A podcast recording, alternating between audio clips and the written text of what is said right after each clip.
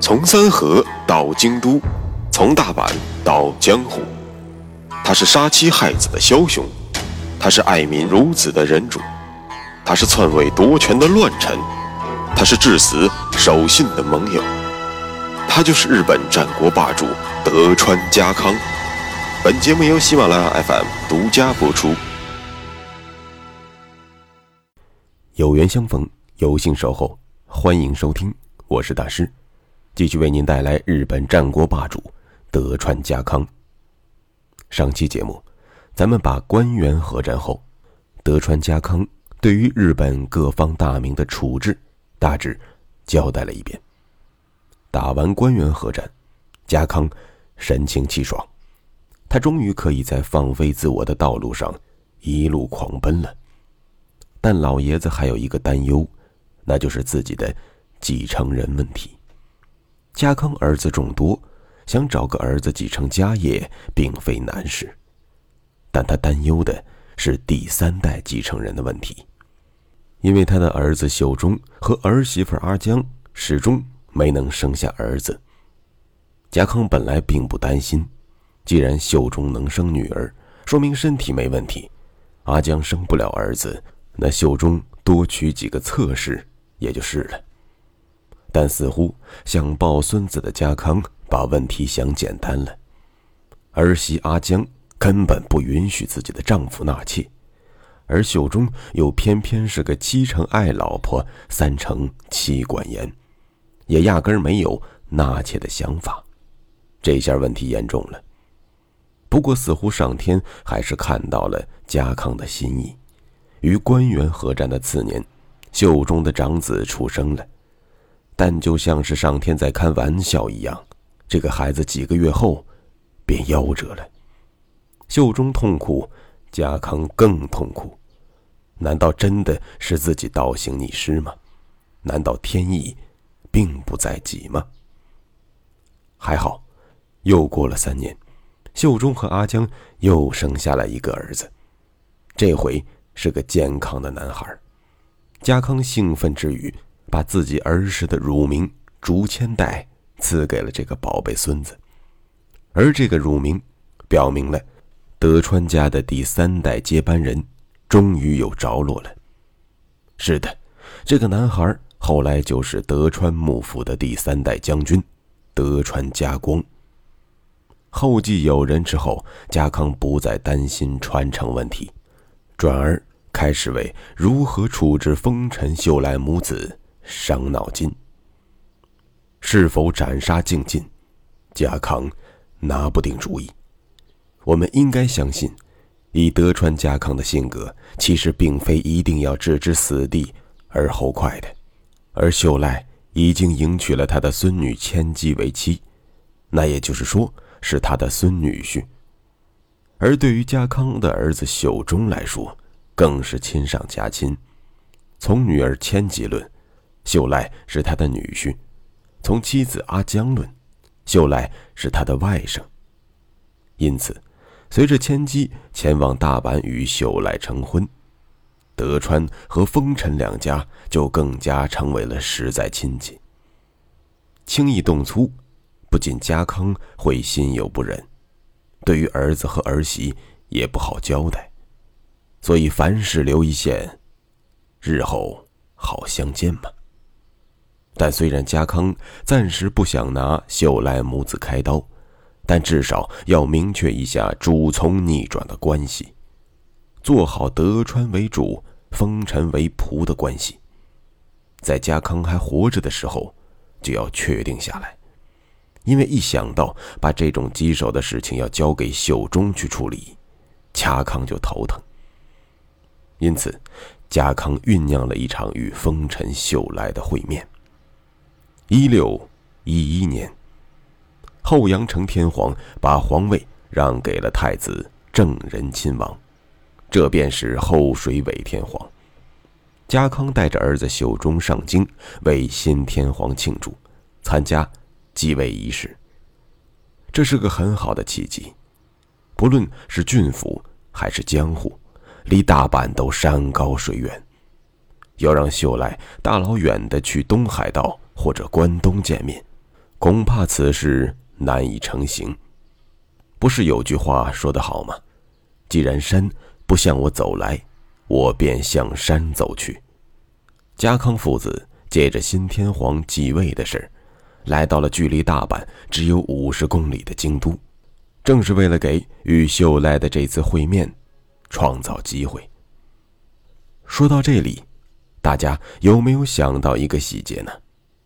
那真是惊人的相似啊！二十六年前，秀吉明明大权在握，却亲自屈就，来到了家康寄宿的馆驿与其相见。二十六年后，家康执天下五家之牛耳，却也颠颠的来到了京都，为了确保与秀赖的会面能够成行。相似吗？当然相似。一样吗？完全不同。秀吉的鼎盛之时，直辖领地也不过是两百多万担，而追随他的大名也多以力据。那个时候，家康也是雄踞东海道的，并没有处于绝对的劣势。而此时呢，德川直属领地超过了四百万担，手下的武将也多是忠心耿耿。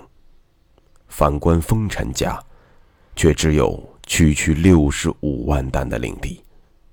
此刻，德川对丰臣的实力差距，应该用碾压来形容。因此，两次会面形式很相似，意义却完全不同。家康一纸书信：“爷爷想见孙女婿，行不行？”秀来傲娇的老妈店夫人自然是不会同意的。她的思路也很简单：要是秀吉在，我这宝贝儿子能被你家康这个老东西呼来喝去吗？但他不知道，他的傲娇正在把自己的宝贝儿子向地狱一点点的推去。秀吉的铁杆粉丝加藤清正和前野幸长是明事理的。他们虽然看不惯家康的蛮横做派，但也知道，只要家康没有公开的对秀赖母子大张挞伐，他们就没有理由公然对抗家康。既然不能对抗，为什么不能适时的放出一些友好的信号呢？两人于是苦苦哀求，清正甚至表态：“夫人，请放心，我怀中带刀。”要是家康那老匹夫敢于图谋不轨，我定叫他血溅当场，以报答秀吉公对我的情深厚谊。既然话都说到这份上了，卞夫人也就勉为其难同意了。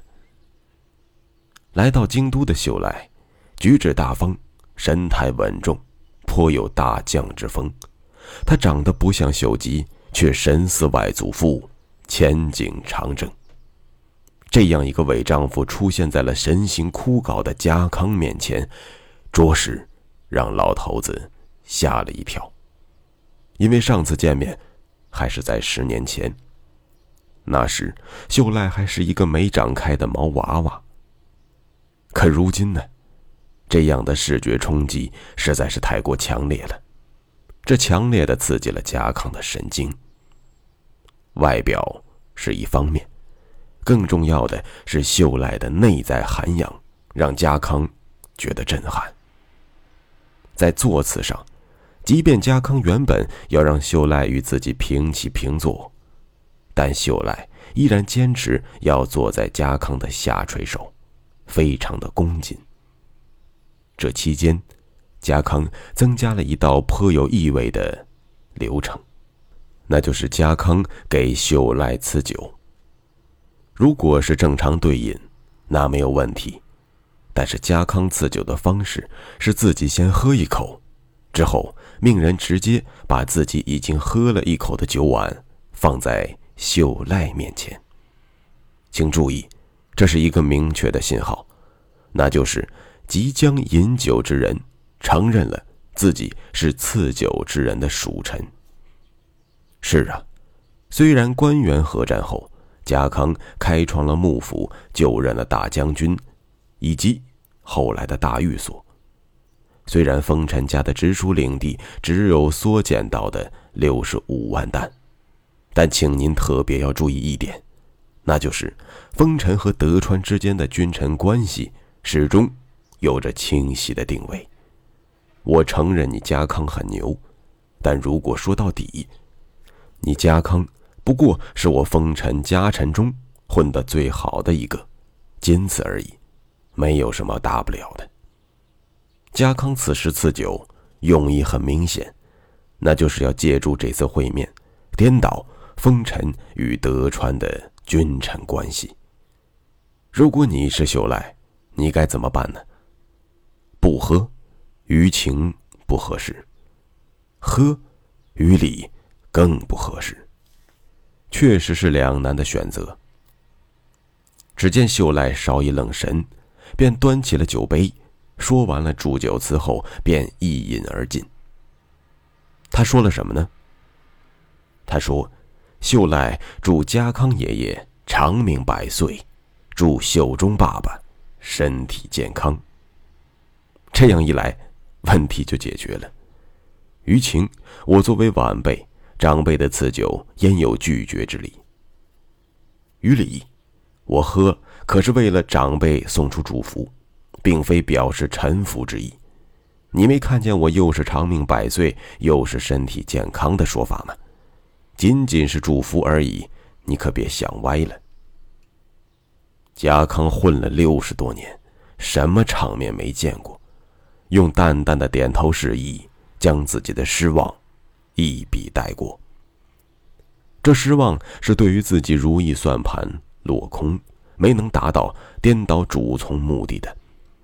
这失望也是送给儿子秀忠的。自己垂垂老矣，儿子秀忠又是一个缺乏魄力的守城之主。秀赖这样的盖世英雄，能留给秀忠吗？不能。当然不能。此刻，家康似乎已经种下了魔鬼的决心。会见结束，家康让秀赖安然的回到了大阪，并不是因为家康不想做，而是他觉得时候未到。他从加藤清正等人的眼神中看到了锋芒毕露，而家康仍然选择要等待。当然，等待，并不是什么也不做，而是要继续使出各种套路，好让最后时刻如期而至。下期节目，咱们接着说。穿过日本战国风云，看群雄如何逐鹿天下。欢迎订阅日本战国霸主德川家康，带你揭秘他的崛起之路。